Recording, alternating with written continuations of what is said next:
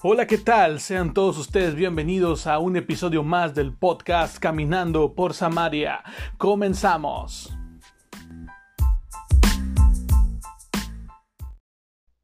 Hey, ¿qué onda? Dios te bendiga. Es lunes, un lunes más de Caminando por Samaria. Bienvenido a nuestro nuevo episodio de este podcast. Qué bueno que tú estás en sintonía. Te mandamos un fuerte abrazo hasta el lugar donde tú estés, donde tú nos estés sintonizando. Gracias por compartir, gracias por darle play, gracias por pertenecer a la comunidad caminante. Mi nombre es Aldo Sánchez. Hoy traemos un tema especial, es algo random. De hecho, así se titula este episodio, temas random. Vamos a platicar contigo, vamos a ver sobre la improvisación en los temas, queremos platicarlo, sacamos un libro de apuntes donde tenemos un montón de frases, donde tenemos algunos temas, entonces queremos compartir contigo, sabemos que va a ser de bendición, así como Dios nos bendijo a través de esto en el momento que lo escribimos o en el momento que lo escuchamos, así es que te invito a que te quedes con nosotros, no sin antes, quiero como en cada episodio recomendamos un podcast, hoy traigo nuevamente una recomendación y es nuevamente Obviamente pero eh, valga la redundancia, nuevamente es el pastor Roberto Melchor. Eh, te recomendamos su podcast que se titula o se llama, mejor dicho, La Cueva de Adulam. Lo puedes buscar en Anchor, lo puedes encontrar también en Spotify. Así es que tú puedes suscribirte, puedes escuchar este podcast, La Cueva de Adulam. Está muy bien formulado, la verdad. Dios habla a través de pastor Roberto Melchor y te mandamos un fuerte saludo a donde tú, a donde tú nos estés escuchando y es la recomendación que tenemos. El día de hoy vamos a comenzar con el episodio y te invito a que nos sigas en la página de Caminando por Samaria en Facebook, nos buscas, te le das ahí like y ya nos estás siguiendo para todas las publicaciones que manejamos. También si quieres enviarnos una solicitud de amistad directamente, búscanos como Aldo Sánchez, ahí en, Facebook nos encuentras y te vamos a aceptar rápidamente. O quieres, eh, oye, es que yo soy más actualizado, me gusta más Instagram, bueno, también estamos en Instagram, búscanos Aldo Sánchez o Caminando por Samaria y por ahí vamos a estar muy contentos de contar con tu amistad y podemos compartir algunos tips. Así es que les mandamos un fuerte saludo y comenzamos caminando por Samaria. Arrancamos con los temas random y la primera frase que aparece en nuestro libro de apuntes es la siguiente. No seas una voz famosa, sino una vida influyente. Wow. No seas una voz famosa, sino una vida influyente. Muchas veces podemos ser la mejor voz y podemos tener las mejores opiniones y la gente se va a quedar maravillada con lo que el conocimiento que tenemos, con lo que podemos expresar y la forma en la cual podemos presentar a Dios o podemos presentar el conocimiento que tenemos sobre la Biblia, pero al final de cuentas nuestra vida deja mucho que desear nuestra vida no concuerda con lo que decimos, entonces nuestras acciones no pueden, no logran influenciar en la vida de los demás. Podemos ser una voz súper conocida, pero lamentablemente nuestra vida no está influyendo a nadie. Por eso el primer tema o la primera frase que traemos para ti es no seas una voz famosa, sea una vida influyente. Cuesta, la verdad cuesta mucho tratar en ocasiones de que nuestras palabras y nuestras acciones concuerden, pero en la vida del cristiano es tan importante que estas dos, estas dos concuerden, sean una con la otra. ¿Por qué? Porque muchas veces solamente eh, podemos hablar pero nuestras acciones son diferentes. Dice que nuestras palabras vayan respaldadas con nuestras acciones. En pocas palabras, seamos ejemplo y practiquemos lo que predicamos. Entonces es algo donde muchos de nosotros fallamos, donde inclusive yo que estoy en este momento hablando contigo, que tú me estás escuchando, he batallado para que mis acciones concuerden con mis palabras. Pero el día de hoy Dios nos dice que no quiere que solamente seamos una voz famosa, sino que seamos una vida influyente, una vida influyente que puede ser de testimonio, que sirve de ejemplo para los demás creyentes, para las personas que no conocen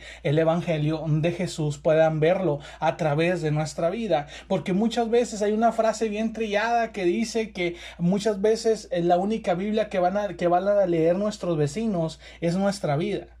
Entonces podemos ir y decirle miles de cosas y podemos ir y hablar con ellos y decirles, mira, Cristo salva, mira, Cristo sana o mira, Cristo cambia vidas, pero realmente cuando escuchan o cuando ven nuestra vida se dan cuenta de que nuestra vida no ha cambiado. ¿Cómo pretendemos influenciar en un mundo? A través solamente de nuestras palabras, cuando el mundo necesita acciones, cuando el mundo necesita ver un ejemplo, cuando el mundo necesita ver a Jesús a través de nosotros. Y es donde nosotros estamos fallando. Si eh, vamos a darte una estadística aproximada, es un 90% del cristiano falla. El día de hoy yo te quiero invitar a que no solamente seamos palabras, sino que seamos acción, vayamos a los hechos, vayamos a eh, hacer el ejemplo que la gente necesita y es la única forma en la cual vamos a poder influenciar a los demás frase random, tema random número dos es no generes seguidores, gana amigos. Oh, eso está increíble. No generes seguidores, gana amigos. ¿Por qué? Porque en los tiempos difíciles los seguidores no van a estar contigo. Sin embargo, tus amigos sí. Y cuando falles, los seguidores simplemente se van a desilusionar de ti o van a decir, ya no eres tan cool, ya no eres tan in, ya mejor, pues te dejan de seguir. Pero sin embargo, los amigos verdaderos van a permanecer a tu lado. Cuando las cosas van mal, ellos estarán ahí. Cuando las cosas están bien, ellos estarán ahí. No solamente son seguidores o no solamente son fans tuyos, sino que son amigos con los cuales puedes contar, con los cuales puedes tú eh, tener una llamada, tener un tiempo en el cual pueden intercambiar consejo, intercambiar opinión y vas a ver que en los momentos difíciles ellos van a poder escucharte. Pero muchas veces nos eh, llenamos de seguidores, nos llenamos de tanta gente a nuestro alrededor solamente para ocupar una estadística y cuando viene el tiempo difícil nos damos cuenta de que estamos totalmente solos, de que no hay a quien recurrir, de que no hay quien esté contigo al momento de atravesar los momentos difíciles. Sin embargo, si te dedicas en ganar amigos en lugar de seguidores, cuando vengan las situaciones difíciles, ellos estarán contigo. Tendrás una mano, tendrás un hombro, alguien que va a decir, sabes que vamos a darle para adelante. No importa, recuerda que Dios está contigo. Una palabra de ánimo en los momentos difíciles de nuestra vida siempre es importante. Y déjame decirte que los seguidores o los fans de nosotros no lo van a hacer pero sin embargo un verdadero amigo va a estar ahí para apoyarte, va a estar ahí para bendecirte con una palabra de ánimo, va a estar ahí para recordarte que una vez más voltees a ver a Jesús cuando has fallado. No solamente va a estar criticándote diciendo, ah, tan cristiano que se veía, ah, tan, tan fiel que se veía, mira cómo cayó. No, sin embargo, va a estar ahí y va a decir, ¿sabes qué? Es tiempo de que vuelvas a mirar a Jesús. Recuerdo en alguna ocasión eh, uno de los milagros de Jesús que habla de los amigos que encontraron un paralítico. Bueno, eran amigos del paralítico y lo llevan para ver a Jesús, pero donde está predicando no pueden acceder por la puerta ni por las ventanas, sino que solamente tienen que romper el techo para poder entrar. ¿Qué clase de amigos tenía el paralítico? Que se atrevieron a llevarlo hasta la misma presencia de Jesús, para, sabiendo que Dios podía cambiar la condición de su amigo, e hicieron todo lo posible porque él pudiera estar frente, frente, frente al maestro. Disculpa para que él pudiera estar frente al maestro. Imagina si tú y yo tuviéramos ese tipo de amigos. Es más, si tú y yo fuéramos ese tipo de amigos, que lleváramos a la gente a Jesús o que nos llevaran a Jesús. Por eso cuando tú estás en las situaciones difíciles, cuando tu condición está totalmente es inesperada y ese, se ven nubarrones negros en el horizonte, déjame decirte que los amigos estarán contigo. No generes seguidores, gana amigos. Tema random número 3.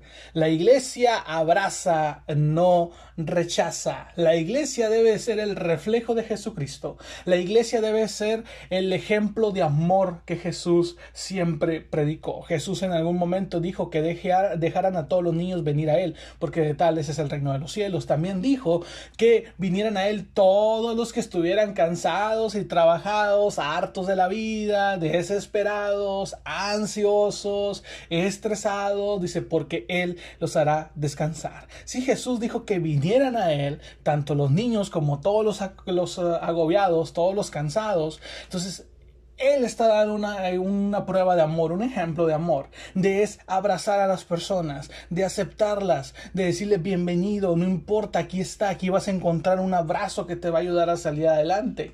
Y es la misión de la iglesia, aparte de ir y hacer discípulos, la misión de la iglesia cuando tienes tu, tu punto de reunión es recibir a la gente, dejad que ellos vengan. Dejar que ellos vengan, dejar que vengan y dejen todas sus cargas y que no los rechacemos. La iglesia debe de abrazar, no debe de rechazar. Jesús jamás rechazó, Jesús dio la bienvenida y Jesús quitó todas los quitó todos los obstáculos para que tú te pudieras acercar a él, para que yo me pudiera acercar a él.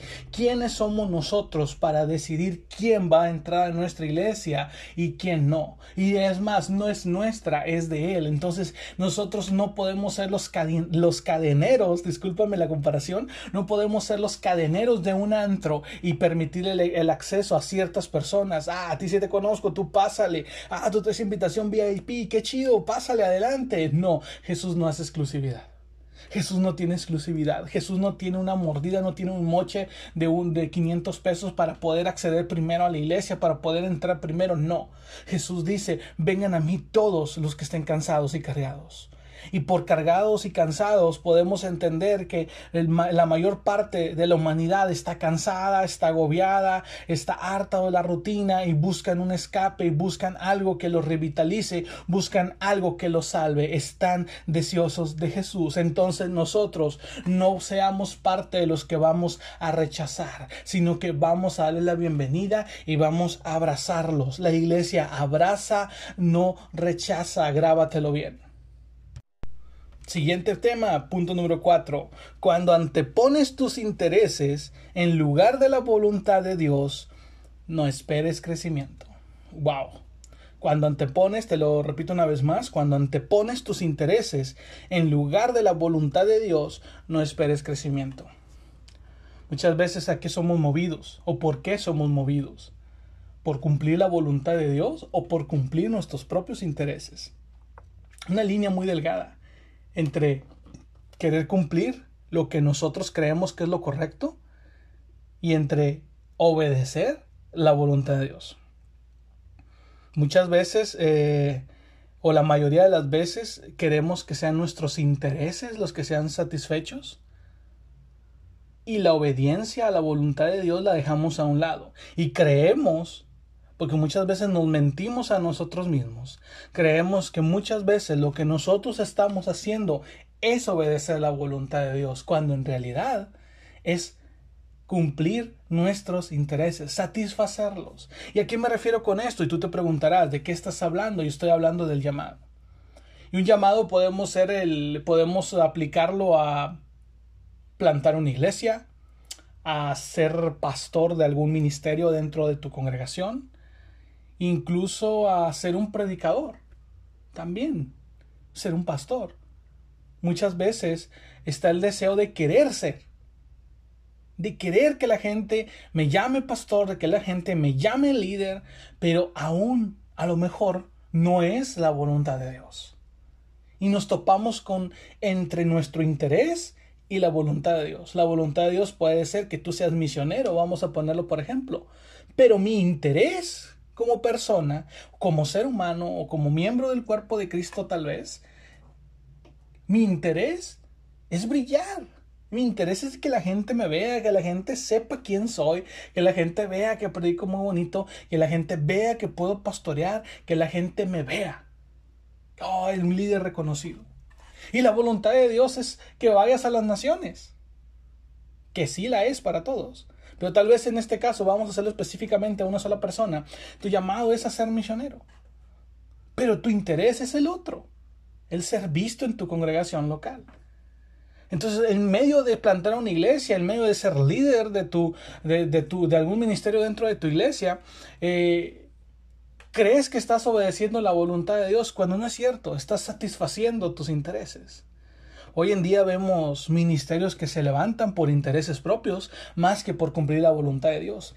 Yo te sugiero que pongas esto muy en claro en tu vida, así como nosotros lo hemos hecho en su momento, y que te hagas la siguiente pregunta o te repitas la siguiente frase. Cuando anteponemos nuestros intereses, en lugar de obedecer la voluntad de Dios, no esperemos un crecimiento porque puede caer nuestra frustración, porque tal vez no estamos en el lugar correcto, porque tal vez eso no era lo que Dios quería para nuestra vida, pero sin embargo nuestro interés nos llevó ahí.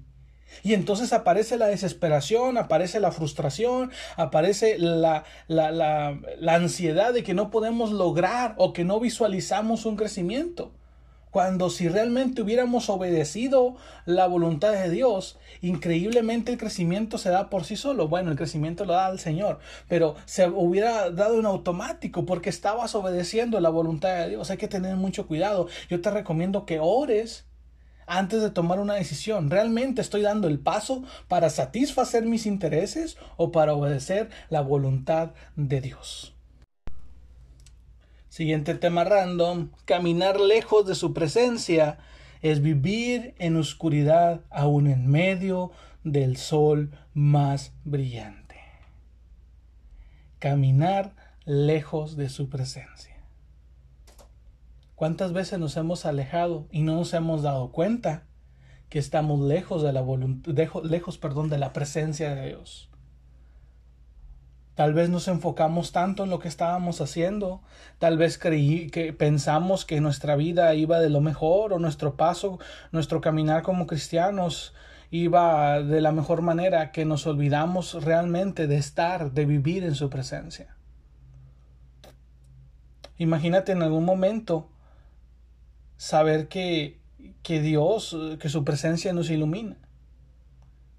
Pero sin embargo nuestros afanes, nuestros intereses nos llevan por un camino totalmente desconocido. Y puede estar el sol más radiante y puede estar tan iluminado.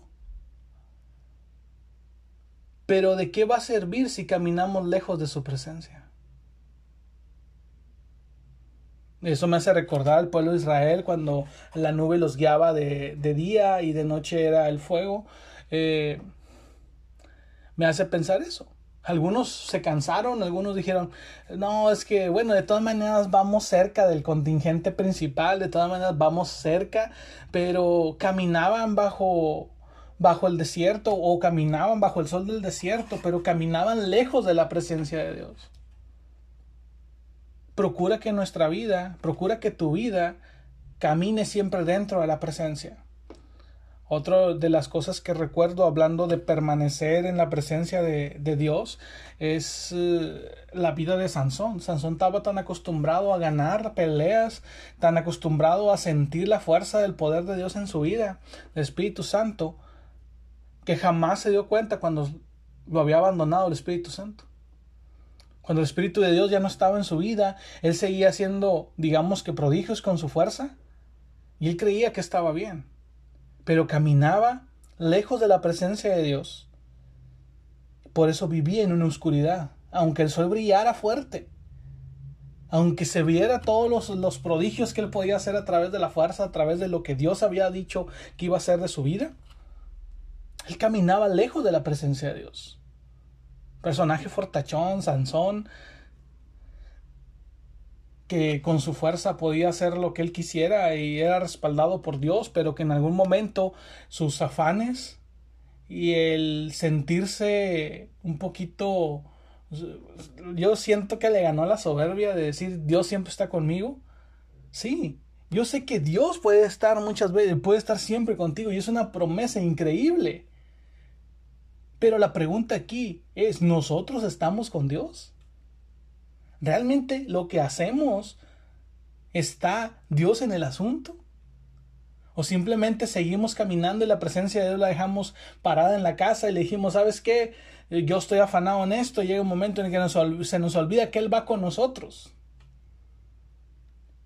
Y creemos que hacemos las cosas por en nuestras propias fuerzas cuando no es así que te invito a que examinemos nuestra vida y estemos al pendiente de que nuestra vida siempre vaya caminando en la presencia de Dios, porque si no estaremos viviendo en una oscuridad aún en medio del sol más brillante.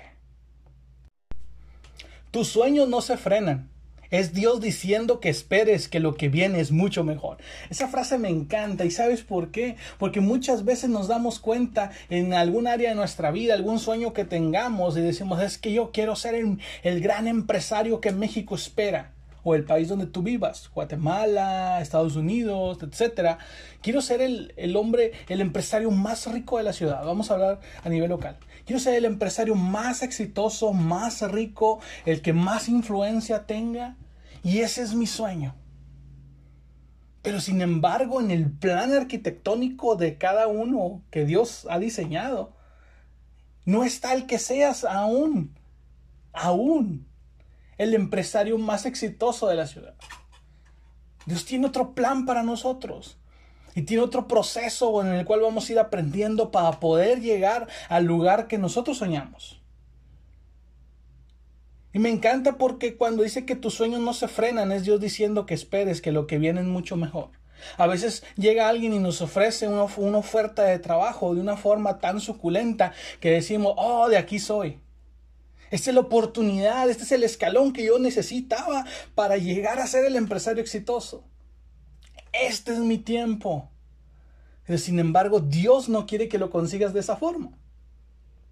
Dios tiene otro plan para ti y llega otra persona y te hace otra oferta y la oferta que llega para ti no es muy atractiva y dices tú, oye, es que acá me ofrecen que yo sea parte de la inversión, tal vez, estoy hablando ahorita financieramente, para que me puedas entender esto, tal vez ellos me ofrecen que yo saque el poco dinero que tengo o el mucho dinero que tengo y que lo invierta para hacerme un socio.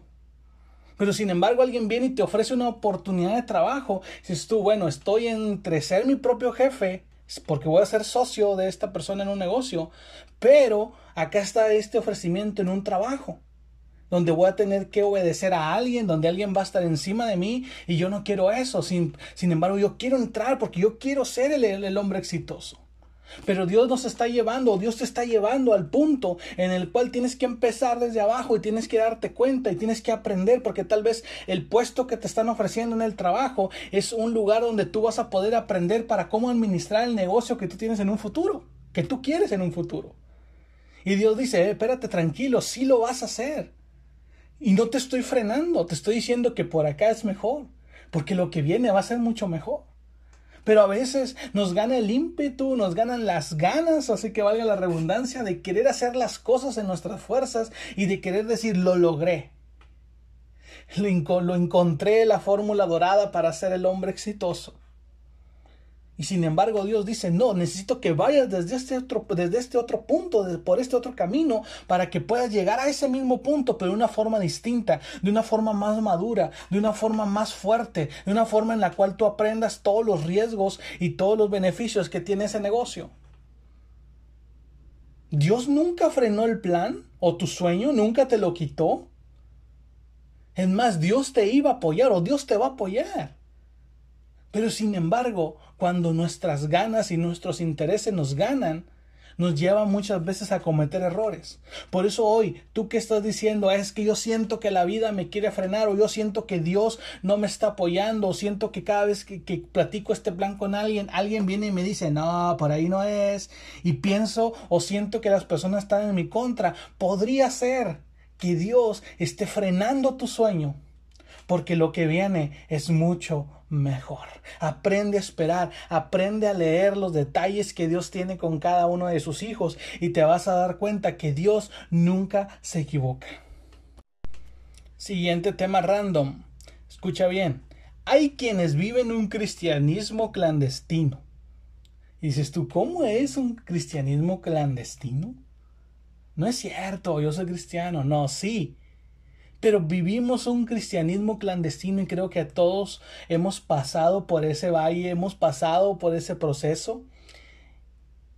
¿Y cómo es vivir ese tipo de cristianismo? Es vivirlo sin rastro, sin evidencia, sin nada. Sin rastro, sin evidencia, sin nada.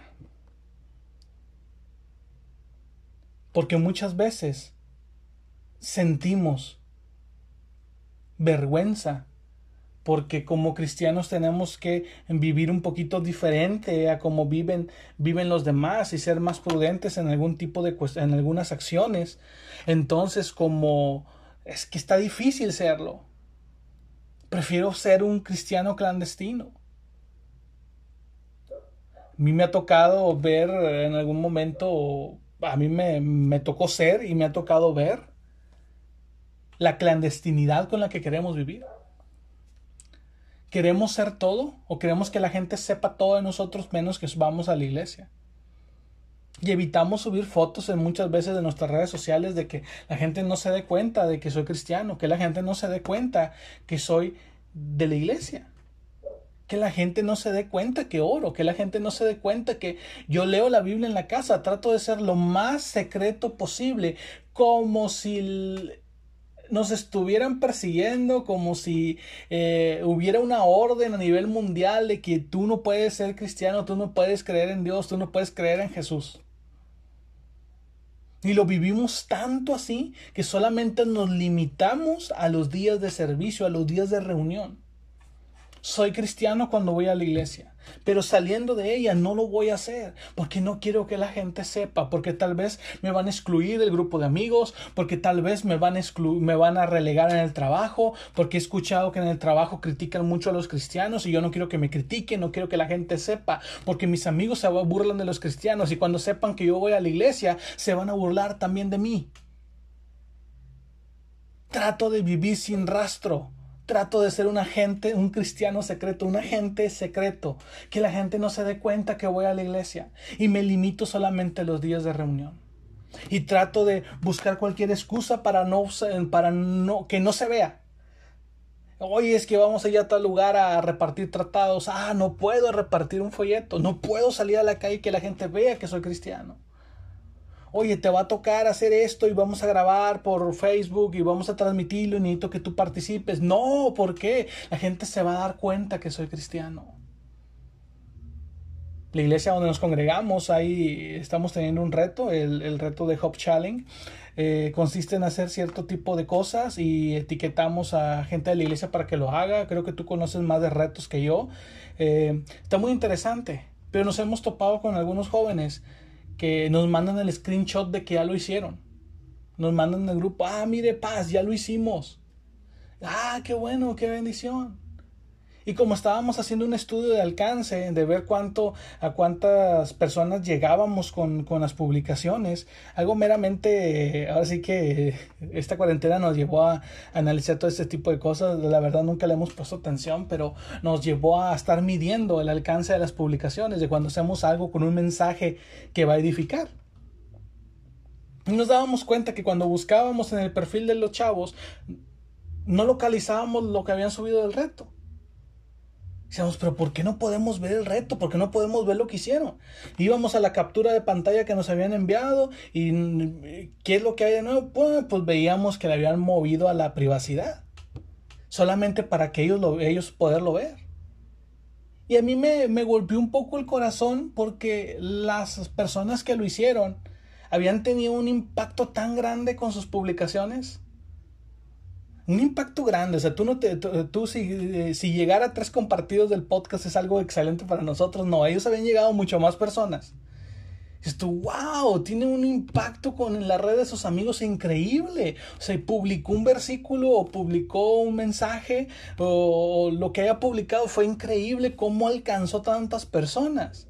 Dices tú, wow, o sea, estos chavos tienen una buena influencia, un buen alcance con su red de amigos.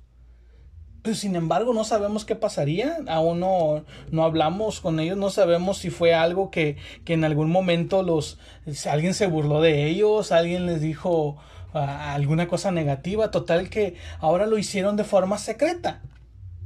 Subieron el reto, subieron, nos mandaron la, la captura, pero realmente nunca lo publicaron para que la gente lo vea. Ya no quisieron tener el mismo impacto. ¿Qué pasó? Quisieron vivir, quisieron vivir un cristianismo o quieren vivir un cristianismo clandestino, sin rastro, sin evidencia, sin nada. Espero que tú ahí donde estés, esta partecita te haya quedado claro. Si no te quedó claro, puedes mandarnos un mensaje. Recuerda, estamos en la página de Caminando por Samaria o búscanos Aldo Sánchez, nos envías una solicitud, un mensaje, podemos platicar contigo. Pero es algo increíble. El querer solamente decir soy cristiano cuando voy a la iglesia. Fuera de la iglesia no quiero que me llamen cristiano. Y me voy a una anécdota de hace más de 20 años. Había una hermana en una iglesia que cuando mi mamá se la encontraba en la calle la saludaba y le decía Dios le bendiga hermana, ¿cómo está? Se quedaba un poco como que sacada de onda. Y un día eh, ella cortaba el cabello, o sea, tenía una estética o una barber, como tú le quieras llamar. Eh, un día que mi mamá fue con ella, ella le dijo, hermana, necesito hablar con usted muy seriamente. Dijo, y espero que no se me vaya a ofender y que no, y que me, espero que no se ofenda y espero que me entienda. Entonces mi mamá le dice, dime. Y ella le dice, cada vez que usted me encuentra en la calle, no me vuelva a llamar hermana, por favor. Y no me vuelva a decir, Dios te bendiga. Y mi mamá le pregunta, ¿por qué? Y dice, porque no me gusta y no quiero que mis amistades sepan que soy una aleluya. Y mi mamá, ah, ok, entiendo. Y fue algo increíble, porque nunca nos había pasado, o al menos a mi mamá nunca le había pasado que alguien dijera, no quiero que me digas hermana y no quiero que me digas Dios te bendiga. Incluso hay gente, tú me puedes estar escuchando, inclusive, a mejor tú no vas a la iglesia, no eres debo, no, no, eres religioso, te puedes llamar así, o sea, dices tú, ah, no, es que yo no voy a la iglesia, no soy religioso. Bueno, inclusive cuando alguien te dice Dios te bendiga, creo que por cortesía o algo, hasta, o hasta sientes bonito y dices gracias, o igualmente. Y porque me ha topado, me he topado compañeros de trabajo que en, ocasiones tú les dices Dios te bendiga y ellos dicen, ah, dice que primero como que sí se, sacan de onda y luego te dicen, ah, igualmente, gracias. Pero nos habíamos topado anteriormente a una persona que dijo eso, o sea, no me llames hermano, no quiero que la gente sepa que soy aleluya, no quiero, no quiero que la gente me identifique con la iglesia a la que vamos. Es mejor de lejos, es mejor que nadie lo sepa. A lo mejor tú que estás escuchando eres de esos, eres de los que no quieren que la gente lo sepa. Pero ¿por qué avergonzarse? ¿Por qué avergonzarse? Podemos hablar de la comunidad LGBT y ellos en algún momento dejaron la vergüenza y salieron a las calles. Está de más decir si se exhibieron, se pasaron, eso lo podemos tocar en otro episodio, pero dejaron la vergüenza y salieron. Nosotros en ocasiones la vergüenza nos gana de una forma tan increíble que lo único que queremos es que nadie nos vea, que nadie sepa de nosotros. La iglesia se escondió y ellos salieron. Es algo increíble. Así es que hay quienes viven un cristianismo clandestino, sin rastro, sin evidencia, sin nada. Último punto de los temas random que hemos estado manejando esta, en este capítulo se dice lo siguiente, no podemos estar quietos y solo comiendo, cuando afuera hay gente que no ha comido ni una sola vez. No te estoy hablando ahorita de comida, te estoy hablando del Evangelio. No podemos estar quietos en la iglesia y solamente recibiendo los, los sermones que nuestros pastores nos comparten, que Dios les revele, que ellos nos comparten los días de reunión. Cuando afuera hay gente que no ha comido ni una sola vez. Gente que no ha comido ni una sola vez me caló mucho cuando escuché esto. Sinceramente no recuerdo quién, que de quién la escuché. Eh, fue un predicador en alguna ocasión, creo que fue en YouTube, pero no recuerdo el nombre, si no le daba el crédito, pero me encantó la frase. No podemos estar quietos y solo comiendo, cuando hay gente que no ha comido ni una sola vez. Hablaba de la apatía del cristiano. Una apatía evangélica tan increíble en estos últimos años. Que solamente estoy contento, tranquilo, cómodo dentro de mi centro de reunión, con los programas que hacen los líderes para mí, con los programas que hacemos y que somos partícipe, que hace que toda la iglesia cooperamos para que esos programas se hagan para nosotros mismos. Estamos bien contentos, estamos bien contentos de que cada vez la alabanza está más moderna, me satisface, me gusta cómo lo tocan, la música me toca las emociones y estoy cómodo y afuera la gente pidiendo a gritos que la iglesia salga, que la iglesia comparta del pan de vida. Por eso dice que hay gente que no ha comido ni una sola vez, hay gente que no ha escuchado de Jesús, hay gente que no sabe quién es Jesús y que no, y que mucho menos sabrán que es el pan de vida si no hay quien les predique, si no hay quien los evangelice. Y todavía tú que estás ahí sintonizando te preguntas, ¿por qué Dios permitió esta pandemia? ¿Por qué Dios nos llevó a la cuarentena? Si es algo increíble. Dios tuvo que sacarnos de la comodidad para llevarnos a compartir el Evangelio, primeramente con nuestra familia que la habíamos olvidado, segundo con nuestros vecinos que teníamos tiempo sin ver porque estábamos ocupados en, nuestro, en nuestra rutina religiosa o en nuestra rutina laboral o en nuestra rutina escolar, pero realmente estábamos ocupados en algo, estábamos enfocados en otra cosa más que en compartir el Evangelio de Jesús. Estábamos comiendo una y otra vez, estábamos eh, alimentándonos de una forma tan increíble, estábamos bien gorditos, disculpa la palabra, pero estábamos bien gorditos y no compartíamos el pan con nadie porque era una apatía evangélica increíble, era un egoísmo evangélico. No voy a compartir este plan de salvación, no voy a compartir el pan de vida con nadie más porque es solamente mío que solamente es mío y el que quiera comer de este pan, que venga a mi centro de reunión para que pueda participar y para que pueda saciarse. Y la gente afuera se escucha feo, pero mendigando el pan de vida. La gente, cada, la sociedad cada día peor, cada día matándose entre ellos, cada día haciéndose daño, cada día haciendo cosas que no están bien delante de los ojos de Dios.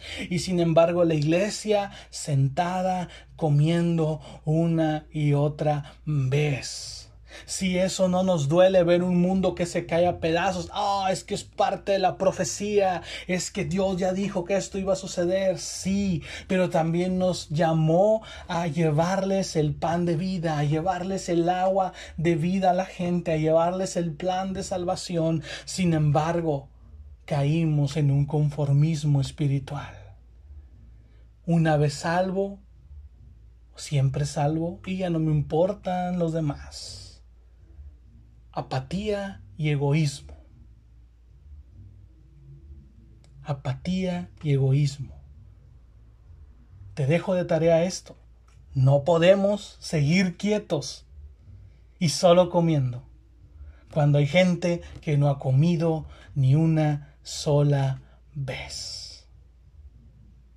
Es tiempo de compartir el pan de vida por cualquier medio y en cualquier circunstancia. La pandemia, la cuarentena, no debe detenernos. Que si se cerraron las iglesias por orden de las organizaciones de salud, gloria a Dios, pero la iglesia sigue avanzando, la iglesia sigue trabajando. No importa el medio, no importan las circunstancias. Lo importante es que Cristo debe ser predicado. Dios te bendiga.